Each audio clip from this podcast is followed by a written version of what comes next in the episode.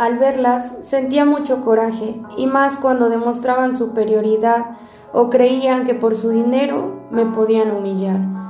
Juana de Llanara Barraza Sampeiro, la Mata Viejitas. Nació en el Pascoyucán, Hidalgo, el 27 de diciembre de 1957.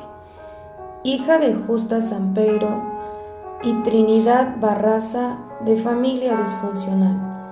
Trinidad Barraza se dedicaba a la ganadería y Justa, por lo contrario, se dedicaba a la prostitución y tenía graves problemas con el alcohol, lo cual detonó la separación de sus padres.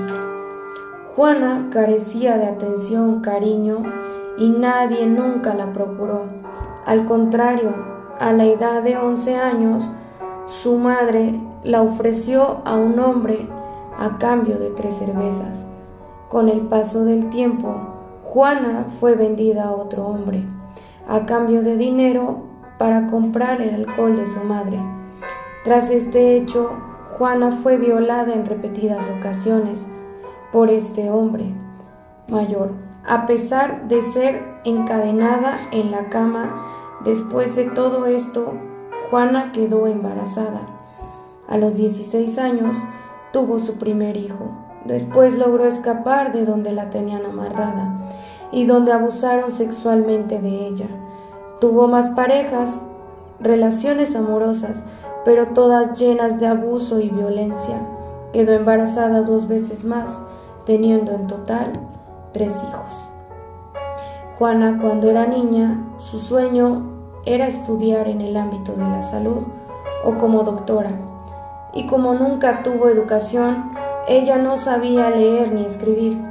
Entonces, como pudo, logró aprender algunas cosas y muchos le decían enfermera. Y se ganaba la vida vendiendo palomitas en la lucha libre, donde practicaban. Una persona vio potencial en Juana y entonces la invitó a participar en la lucha libre. De ahí surgió la dama del silencio. Ella pertenecía al bando de los rudos. Juan explicó que entrenaba dos veces por semana, lo cual era subir escaleras y levantar pesas, entre otros. Los fines de semana se dedicaba a la pelea en el ring. Le pagaban de 200 a 500 pesos. Con esto podía sostener a su familia por una lesión que ella sufrió, tuvo que retirarse de este deporte. Era el deporte que ella amaba, lo que le trajo consecuencias, ya que todas esas emociones las canalizaba en los golpes y no tenía cómo sacar esos sentimientos reprimidos. Como era la fuente de ingresos, entonces ella optó por promocionar a algunos luchadores, pero esto no le fue muy bien a Juana. Tenía la religión católica, pero ella creía más en la Santa Muerte y algunos amuletos de la buena suerte. Su vida personal era muy privada. La muerte de su primer hijo fue una causa de la cual comenzó su carrera criminal. Su hijo fue asesinado a manos de pandilleros. En los años 90 y 2000 sucedieron episodios delictivos.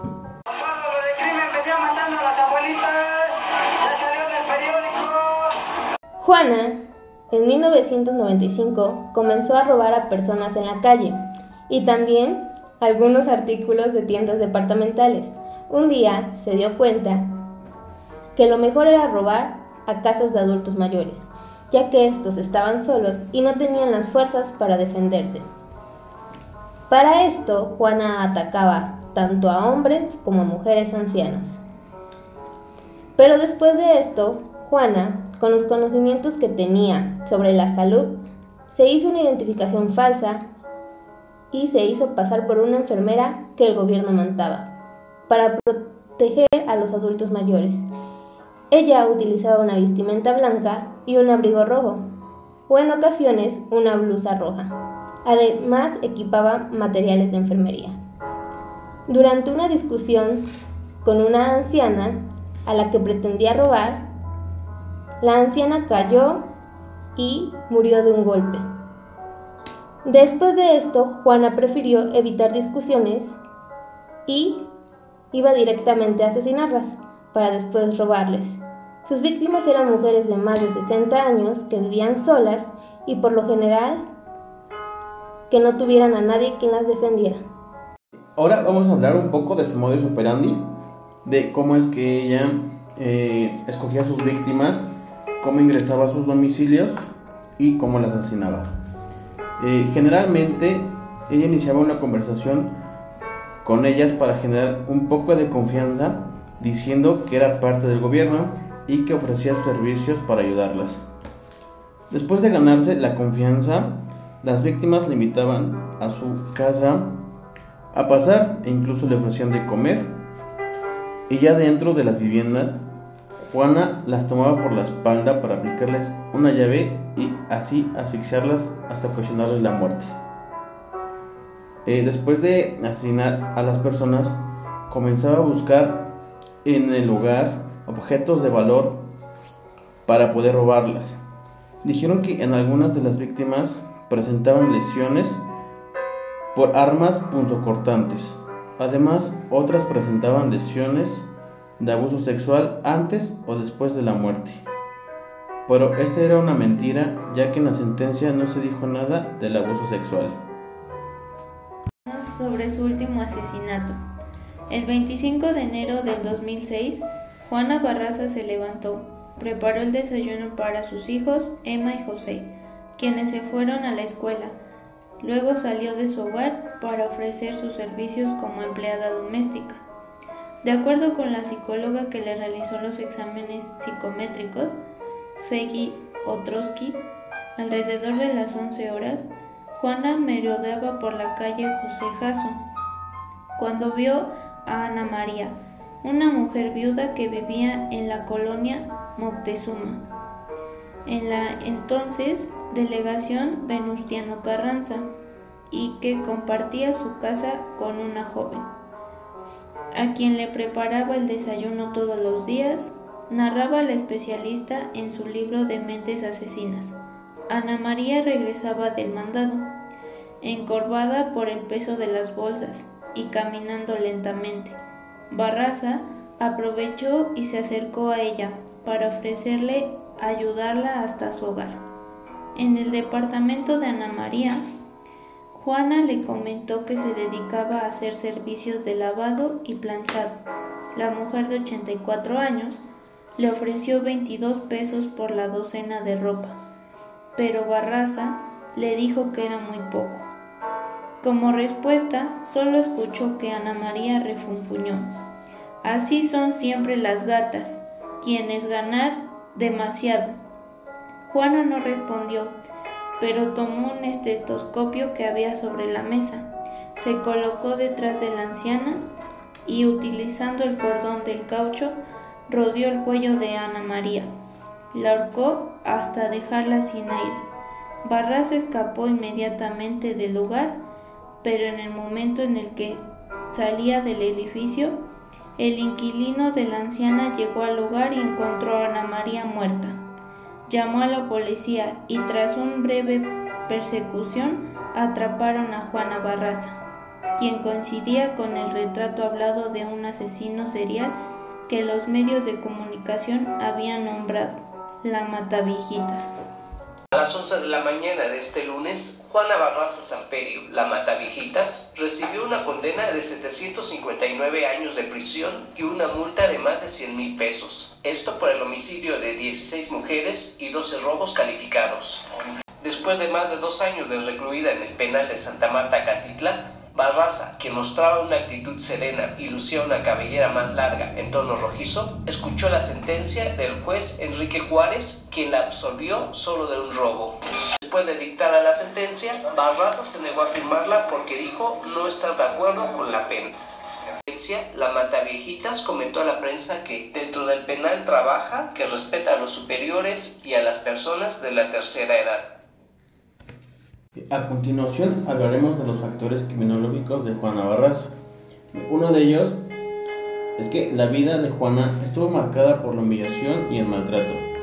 nacida de un padre al que nunca conoció y de una madre prostituta. Se crió en un ambiente desestructurado y conflictivo, producto de la relación con una progenitora sin escrúpulos. Otro factor sería el trauma ocasionado por la violación durante su niñez. Parece haber sido un factor importante para la realización de sus crímenes. Aparentemente, Barraza asociaba a las ancianas con su madre, creyendo que ayudaba a la sociedad asesinándolas. Y ahora estaremos hablando sobre el perfil psicológico de la mata viejitos. Mm. Ok, se menciona que esta mujer presenta una sociopatía, es decir, que es una enfermedad mental, lo que se conoce en psicología como trastorno disocial de la personalidad.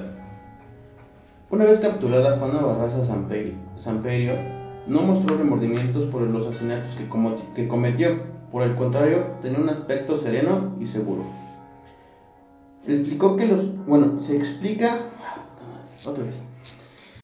Hablaremos ahora un poco sobre el perfil psicológico de la mata Esta mujer presentaba una sociopatía, que es decir, una enfermedad mental, lo que se conoce en psicología como trastorno disocial de la personalidad. Cuando fue capturada Juana Barraza, no mostró remordimientos por los asesinatos que cometió, por el contrario, tenía un aspecto sereno y seguro. A los sociópatas son, individuos que suelen usar frases como yo no tengo la culpa, hay personas más malas, tengo mis razones por hacer lo que hice, expresiones que intentan justificar sus actos. Muchos sociópatas nunca llegan a arrepentirse de sus crímenes y solo intelectualizan sus arrepentimientos. Es decir, otorgan razones muy inteligentes que, que justifiquen sus actos, pero las dicen sin sentirlas.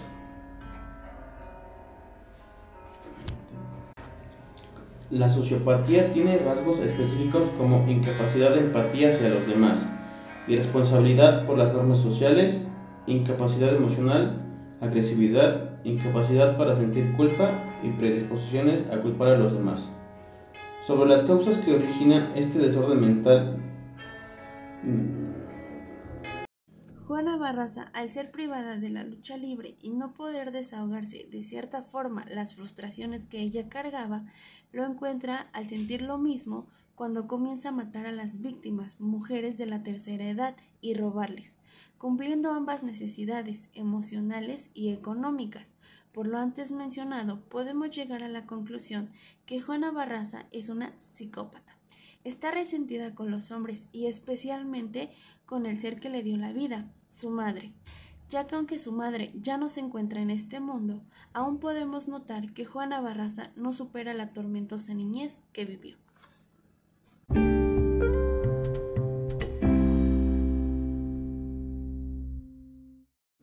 Y finalmente, esto fue Juana Barraza, la dama del silencio, la mataviejitas como comúnmente la apodaron.